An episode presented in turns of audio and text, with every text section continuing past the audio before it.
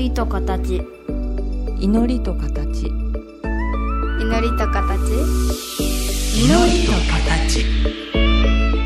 この番組は真言宗僧侶天野幸雄と大原美術館の柳沢秀行が祈りの世界その世界が形となったアートのあり方をテーマに言葉を織りなすトーク番組です目に見えないけど感じるもの。それが祈りの世界。その世界が形に転じたアートの世界。全く別分野で活動する2人の少し不思議で面白深い問答にお付き合いくださいませ。皆さんこんにちは。祈りと形の時間がやってまいりました。お相手は倉敷中島幸三寺天野幸雄と大原美術館の柳沢秀幸です。お願いいたします。お願いいたしますこういうさんってお休みってないんでしょ？うお休み。お休みははあ休んでるつもりなんですが皆さんが言うお休みの概念とはと違うは違いますよね。はいあの、まあ、僕なんか言ってもサラリーマンですからあの、はい。労務規定で月何日休まなきゃいけないとかねもあるんですけどあの私の場合副業じゃないけどよその仕事をさせていただくこともあるのでうん。あの実質休みって全然ないんですけどこのところね本当に休めなくてであんまり言っちゃうといけないんですけど本当にうーん連勤もしてるんですけどね。でその作業のほとんどが、まああのまあ、大原美術館が今本当経営的に大変な状況なのでうん。うんそういうようなことしてるんですよ。書類書いて書類書いて書類書いてとかね。あ でもね最近久しぶりに学芸員としての仕事をやりまして。あのー大原美術館で「この一点」っていうコーナーがありましてですね、ーはいはい。えー、と年間4つに分けて、えー3ヶ月ごとに1つの作品をご紹介していく「この一点」というのがあって、うん。あの黙ってても皆さんがああだかあだ言ってくださったり作品の前に集まってくださるような作品ではなくて、うん、いろいろ我々が調べて作品を見てるだけではわからない情報を1000文字ほどのパネルにしてご紹介する。いわばスポットライトを当てるっていうタイプの仕事なんですけどね。はいはい。で、まあ、ここのところ展示とかそういうことから私も全然この2年間も手を出さないようにしてたんですけどたまたま前から担当として決まっていたこの1点というのを今やっておりましてうんはい。ぜひ多くの方に見ていただきたいと思い。でそこで取り上げたのがねはい荻原森江の甲府っていうブロンズ彫刻なんですよ。甲府。甲府。あのね炭鉱の甲府。炭鉱掘りの、はいはいはい。うんでね、えー、とまず荻原森江っていうと森江森江って言っても分からなくってお荻原六さんって言った方が通りがいいのかな、はあの長野県の安曇野に六三美術館ってあるんですけれどもはい。これがその荻原六さん森江の作品を、まあ、守ってる本当に小さいけど美しい美術館なんですよ。はい。でねあの活躍したのが明治の頃であの高村光太郎と同じくらいの時代の方なんですね、はい。でね日本人にしてみたら長祖ブロンズ彫刻を手がけたほんでそれで海外に行った最初の世代って言っていいような人なんですね。へえ明治ですもんね。明治です。でね今ご紹介してるのがあのーロクさんがパリのアカデミー・ジュリアンというまあ画塾に通っている時にはい。たまたまロンドンを拠点にしていた高村光太郎がパリに遊びに来ていてうん。でそのいわば画塾ですから修作ですよね。練習のために作ってた作品を見て、これは君素晴らしいからぜひ石膏の原型にして日本に持って帰りたまえって言ったっていう作品なんですね。ああすごいな。はいはい、うん、でも今そこまで言ったところでこういうさんはすぐ分かってくださったけど多くの方にとってはきょとんなところがあって石膏の原型にとって日本に持って帰りなさいっていうのがそれはどういうことよって話から今回そのご紹介始めてるんですよ。ああそう。うん。あのまあ基本まず粘土で作りますよね。そうです。粘土で作りますよね、はい。はい。で粘土で作ったらもういつでも形がまた崩せちゃうわけですよねそうなんです。うん、だから粘土のまんまでは日本まで運ぶの重たいしもう絶対形が崩れちゃうから、はい。そこで、まあ、メス型オス型ではないですけどもその粘土で作ったものを型取りして石膏にして固めていくと。でさらにその型を使うとブロンズに鋳造するっていうこともできていくわけでして、まあ、一般の方からすると金属の彫刻まあ素敵だわとかねなんか,、はいなんかいかめしいわねって見るけど実はどうやってそういうのができてくるかっていうお話から始めてるんですよ。あーそうですね、うんあの出来上がったものを見るとそこの想像はつきにくいんですよね。作らないんですよね。あのうん仏像を作られる武士さんも粘土から始められる方多いですしね。そうですか。そこで今度は言葉の問題が出てきて、粘土で作ったものを彫刻と呼ぶなっていう話が、これ前平口伝中さんのお話しさせてもらった時にね、少しさせていただいたけど、粘土で作ったものを彫刻とは呼ぶな。だって彫刻って彫り刻むですからね。あのい、やーこれはうんこの間知り合いの武士さんが、うん、あ民放のドキュメントに出てましたけども、はい、私としては当たり前ですよ、そはい。の作っていく工程が。はい、はい。でみんな、まあ、その人の作品は目の当たりにして、うん、まあ、ヨーロッパでも評価されてるようなうん、同世代の男ですから、うん、それが何の反響が一番多かったかいうとう、ん、ノギスを使うて、うん。えー粘土でできたものを測りながらこちらで刻んでいくみたいな作業が カメラが捉えたわけです。ああ、私にとっては当たり前やけど、もうみんな一心不乱にうん。鬼の形相で下絵もなしに掘り上げるを持てたらしいんですよ。なるほどね。それは最終的に木彫、木の彫刻でそうです。で、よ収めていね。くんですよね。で、拡大縮小とかが出てくるわけですよ。うん、出てきますね。あのね、本当前、平口伝中さんのお話しさせていただいた時にもね、その話させてもらったけど、えーあのーまあ、それまで日本において木の彫刻っていうのは、それは時にはパーツを合体させることはあるけども、まあ、原則掘り刻んで作っていったわけですよね。ーはいはい。うん、だけど明治になってヨーロッパの粘土で形を作っていくというやり方、まあ、いわば肉付けしていくやり方っていうのが入ってくるとそれはこの方が形を追求はしやすいわと。取ったり手つけたりできるから。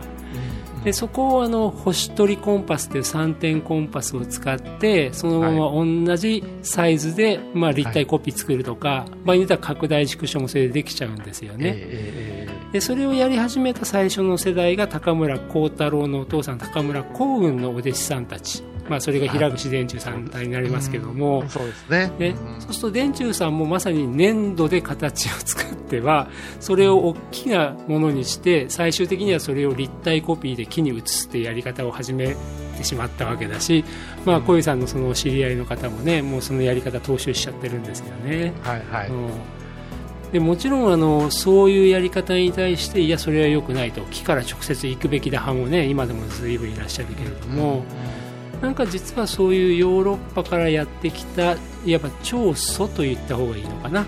と日本の中にずっとあった、えー木を刻むっていうのがまあなんか日本とヨーロッパの違いかなっていうのはねおぼろげに思ったけど。でも僕この番組であそうだって思ったのがはい。仏像って一番最初中国から木の仏像が来てるわけじゃないわけですよねそうなんですよね最。初から金属だったんですようんねそうなんです。浮くんですからね。ね、なんか空洞で。ううんん。そうなるとたやすくねあの削って刻んでいくのかつけていくのかで日本でヨーロッパで言っちゃいけんなと思って反省してたんですけどね、はあはあはあはあ。やっぱり日本の風土に合うたものとして木が選ばれて、うんそれから一点物というものと、やっぱり木の場合は宮大工さんに聞いたのは加工しやすいっていう感覚があったんでしょうね。うんうん もっと言えば粘土という感覚がなかったんじゃない。ですよねはいですから木は削るものという。うんじゃあなぜ削るかというと、親木という考え方があるんで、うん他の木を持ってきてひっつけるいうのはあんまり発想なかったんじゃないですかね。うんうん一木の中に、こう、人体、人間の形、仏の形を見るっていうことで、削る美学になっていくんでしょうね。ですよね、はい。あのーまあ目の前に一本の木があって、まあ、そこにもともと仏の姿があってそれをまあ言えば取り出すような感じで彫刻していくっていう感覚があるんでしょうしあと宗像志功さんなんかも版画木の板を彫っていくけども、あれは宗像志功っていう人の考えるイメージを押し付けるのではなくて、うんその木の中にすでにある形を彫り出していくっていう感覚だからそういうなんていうかそのすでにある形を見出していくっていう感覚はあるんでしょね。そううですね。だから、うんリスナーの方で分かりにくかったら、発掘に近いですね。木の中にいらっしゃるはい。神仏を、こう、掘り出すという感覚が彫刻ですよね原点なの。かもわからん。うんうんでもそれ実はヨーロッパでも大理石の中から同じような感覚でミケランジェロとか形を取り出してるっていうところもあるから、うんあ。やっぱりね、あのー石や木に自然の有機物に、まあ、何かの形を見るっていうのは、まあ、実は時代とか空間とかを超えて、まあ、そういう感覚って日本んあの人間の中にはあるんだろうなって思ってますね。うんはい宿るという考え方でしょうね。ね。はい。なんかいきなり難しい話になったんで一曲いかせてください。はい。祈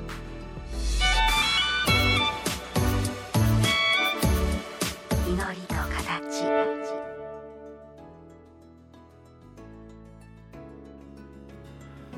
あの先週先週じゃない前回のお話で、はいあの毘沙門様を今随分こういうさん拝んでらっしゃるっていうところから、まあ、鎧甲冑をまとった、まあ、言えばきちっとしたフォルムがあってでそれがもう本当にもう見栄を切るようにピシッとポーズを決めているその足元から邪気がぷにゅっと出てくるっていうお話を伺ったところから、はい僕もはい本当、ああそうかっていろいろ思ったんですね。はい。はい。うん、なんかねあと、まあ、こういうさんが、まあまあ、仏教者行者としての行いとともに本当になんか物を作ってらっしゃる部分っていうのが、うん。ああそうやって重なるんだというのがよく分かったんですけどそのぷにゅっていう話を聞いていたところから今日のこの、あこの一点で私がなんか触れたところってもしかして重なるかなと思って、うん。展示の自慢から始めさせていただいたんですけどね。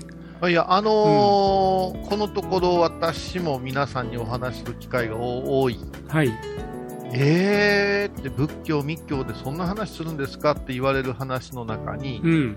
中心という話をよくするんですよね。うん、センターですか？中心って。センター、うん。センターがあるから円が描けるわけなんですけれども、うん。拝む世界におきましては、格段って言いまして、大段という段があって、うん。その中央に仏様がいらっしゃるということで、うん。結界というものを貼るんですが、はい真ん中に中心の芯があって仏様がおってその周りに四角正方形の段を組んで、うん。柱を4本立ててうん。縄を巡らせて、うん。結界を張るわけですよね、はいはい。でこの結界の紐というのは少したるませて張るんですあよね、はいはい。ぴっちりは張らないんですよね、うん。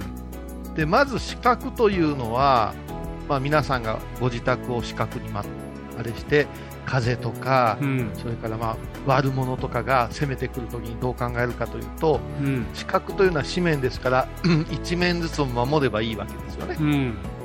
一面ずつを支えとけば4人おればなんとかなるんですけれども、結局抵抗というのは角張ってますからどこかに比重がかかってペシャッといってしまうんですよね、うん。で拝んで拝んで角が取れていくとうん。最強の丸が出てくると教わるんですよ。丸が出てくうるんです、ん。うん。じゃあこの丸は四角の中にある丸なのか。うん。四角の外を囲む角を取った丸なのかはい。っていうのが先ほどの柳沢さんのお話の中に出てきた削るか貼っつけるかの世界とよく似てるなと思ったわけですよ。まあ今の話だとあの四角形正方形があったとして、はいはい。でその4つの線ですよね。その中にくるっと収まる小さい円になるのか、それとも正方形の4つの角をつないだ大きな円になるのかはい。これが削るか足すかの話につながるんですか？つながりますよね。四角という私がおってですよ、うんうん。ね、うんえー川上上流にあります尖った石がゴロゴロゴロゴロローリングストーンでさ、はい。かあかあの川下に来た時には丸く角が取れたねーってよう言うやないですか。はいはい。そうすると、尖ってた18、19のあ浜の柳沢あ。、うん。53にもなれば角が取れたねーっていうのは、うん。そういうイメージで私たち日本人はよく言うじゃないですか。角が取れる。はいはい。じゃあちょっと待てよと。うん。18の私より今の私、角取れたら小さな展開いう話ですよね。うんですね。うん。それはちょっと違うやろうとう。ん。なった時に、排除排除ではなしにう、ん。いろんなものを認めて、うん。ひっつけはっつけやっていって、一回り大きな角が取れたねという感覚が、うん。音符かうん。菩薩の世界の差じゃないかなっていうところが、なるほどね。この考え方をお説明するようにするんですね。特に若い人たちには。うん。でね、先ほど言うたやろって、この段に、ロープ、あー縄が巡らせると、はいたるんでる。はい。たるんでるからええんやでって。うんきっちりやったら四角のままやって。うん。たるんでるから、たるんでる方を外へ外へ向けたら丸になるんですよ。うん。うん。だから外向きに、はっつけひっつけ、何もかにも刻んで刻んで出来上がるものというのは、人間凡夫の考え方であって、うん。いろんなものをいただいて、大きな丸になる方を目指すべきじゃない。となった時に、うん。欲とかうん。執着とかというものも、大切な材料かもわからんし、接着剤かもわからんぞ、うんみたいな話をうん。するようにしたら、なんで数学の話みたいなことすんのって顔されます。いや今ね、そのお話伺ってて、僕、先週、前先週前回お話をさせていただいた、あのセンスの話がうんとなんか結びついちゃったんですよ。僕ね、あの前回あの、センスっていうのは磨くものじゃなくて、何かそのセンスの良い人と出会うことによってその感じを掴んでみるとか、もう場合によってはもうずっとその人の真似していつの間にか自分が同じようなセンスを持つとか、はい。なんかもともと僕ね中にあるものを磨き出すんじゃなくて何かに触発されて出てくる感じのイメージだったんですよねセンスって言葉あ、がなるほど、なるほど。うん。いや、それはね、すごくありまして、あのー弘法大師を拝むとき、返上金剛と拝むんですけども、うん。金剛っていう言葉を解こうと思ったら、金剛石ダイヤモンドになるわけで、うん。この世で一番硬い物質やいう話をしたら、またみんなきょとんとするんやけども、簡単に磨けとか、うん。あー削れとか言うけども、生半可に柔らかかったらもうすぐ物なくなっちまうぞと、うんうん、口の中にラムネのごとくやぞって思うわけですよ。うん。そうではなくて、かなり硬いものがあって、うん。その硬い中身にもっとすげえものがあって、うん。表を削りながら中からぐわっと出てきて一回り大きくなるようなイメージも必要であってね、うん。そんなにやわな話じゃないっていうことが、うんあの言いたいなと思う時があるんやけど、これまたきょとんと要される話ですね。なるほどね。うん。あでもなんかもう先週先週前回とねあの今日のお話と伺っているとなんかまた一つ私の中でイメージが作れました。だからなんだろうな。よそにあるものを自分に足して自分の、まあ、身を大きくしておくっていうよりもなんかもともと自分が抱えてたものをどなたかと出会ったり導いていただいたりしてそれに触発させされてどんどんどんどん膨らませていくっていうなんかイメージだなっていうのをなんかつかめてきましたね。結局、ん。先祖があって祖先があっていうと、ん。どこかでみんな兄弟のようにつながってるわけで、うん。オタマジャクシもひまわりも全部つながってるわけやから、うん触発されてその中のものが出てくるのは当たり前のことなんですようね。ん。うん。だから個で持ってるっていう感じじゃないし、共有してるあというとこあろから考えていけば、はい、はい。なんぼでも出てくるんじゃないかなと思うんだけど、うん。割と人類皆兄弟みたいなこと言ってる割には、うん。皇室、個に固執しすぎて、うん。ちっちゃな石ころで終わろうとする話が多いような気がするなんですよね。まあね、なんかなんか今日はもう、あそうかそうかっていうのを考えて、ラジオで喋んなきゃいけないことすっかり忘れたんですけど、あのね、最初の話題に戻らせていただくと、私がそのこの一点っていう荻原六さん森江のね、甲府っていう作品をご紹介して、まずは粘土で作ってんですよ、石膏の原型ですよ、そこからブロンズに抜くんですよってお話をしてるんですけども、はい。途中で寄り道の説明がありまして、はい。実は元々の粘土を元の型にして石膏の原型だっていくつも作れるだろうしうん。石膏の原型からブロンズ像もいくつも作れるだろうしうん。場合によっては出来上がったブロンズ像を原型にしてまた別のブロンズ像を抜くっていうこともできちゃうんですよね、立体のコピーコピーコピーしていくと。もう今すごい多いですよね。うん、で、それって実は美術の世界ではすごい問題があってうんあの鋳造する金属にする際には、まあ、鋳造家の力を借りなきゃいけませんから、うん。作者じゃない別の人間の手によっはいて作品が完成するわけですよ、うん。でもやっぱり作った人間は最終的にそこまで監修していてこの色味はこの辺に落ち着かせようとか、もうこのテクスチャーこんな感じで仕上げてっていうことをちゃんと口うるさく言って自分の表現として成立させるわけですよね。うんそうですね。うんでもあの作者が亡くなった後に残された石膏原型から誰かがまたブロンズを作るとかはい。場合によっては木彫木の彫刻を原型にしてブロンズを作ったりだとかそういうことがあるんですよね。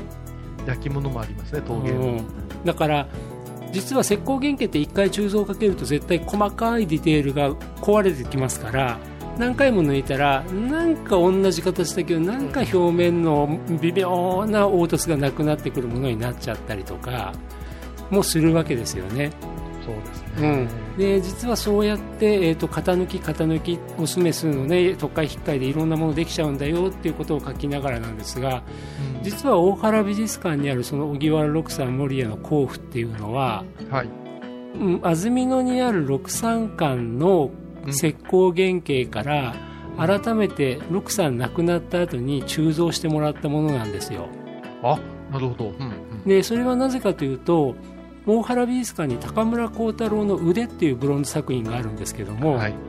六三館からするとやはり孝太郎との関係は大事だからぜひ孝太郎の作品が欲しくってで大原のブロンズを元原型にしてあちらにもう一個腕を抜いたいわばそのお返しとして作らせていただいたものなんですねあでもね今となってはなかなかそれはやっちゃいけないことになってるんだけどあ。ああ、なるほど。うんうん時代が許したんですね。ですね、まだそこまでねあの鋳造管理が口うるさくない時代だったから、まあ、それはお互いの関係の深さとかでもねいいんだけれどもっていう話でまとめたんですよね。いや、まあ、そのお話っていうのは、版画なんかでもそうですよね。ん。何枚吸ったら割ってしまうとかさ、うん。ええ作品なんかいっぱいすればええやんかって思ったりとかさ、うん。いろいろあって、うん。でも作家いなくなってスリー師の人が勝手なアレンジやっても困るしなとかでね。すよね。うん、これ、まあ、もう人間のもう欲の究極のとこですよね。ね。この一点ものっていう考え方でっていうのは。もね、もう中にはね宗像志功さんみたいに自分が木掘ってね版画作って、でそれで一度吸ってまた何年かしてからその版木またす掘っちゃって似てるけど違うやつ作っちゃう人とかもねそれがまた表現としてやられる場合もあるからね難しいんですよね。いや、もうそれはオンタイムで自分が作家やったらそれはあるありますよ、ありますよね。あると思います。はいなんかね今日はあの私の方の関心に引き寄せちゃって申し訳なかったんですけどなんか彫刻と彫層とかね一つの型からいろんなものができてくる。でもあの実はブロンズの彫刻なんかって内から膨らんでくる力っていうのをすごい意識しているんですよね。ああ、はいはいはいそれが僕の中でさっき申し上げた自分の中にもともとあるセンスみたいなものが膨らんでいって自分の器というかな大きさを大きくしていくっていうイメージにもつながってたんでなんか取り留めもなく彫刻と行き来しちゃって申し訳ない回でした。あいえいえ、あのーまあ、基本、私は休みはありませんいう話をしようかはいなとは思うんですけども、はい。はい精神的な休みはいっぱいありますので、ね、ご安心ください。でも緩めておかないと外に晴れませんもんねうん緩みっぱなしですけど、はいまあ私もともかくちょっと緩めないとかなと思いますので、またお寺さんにお邪魔させていただければありがたいです。ぜひぜひおいでください。はい今日もありがとうございました。ありがとうございました。今回のお話いかがでしたか？祈りと形は毎月第1第3木曜日のこの時間にお送りします。次回もお楽しみに。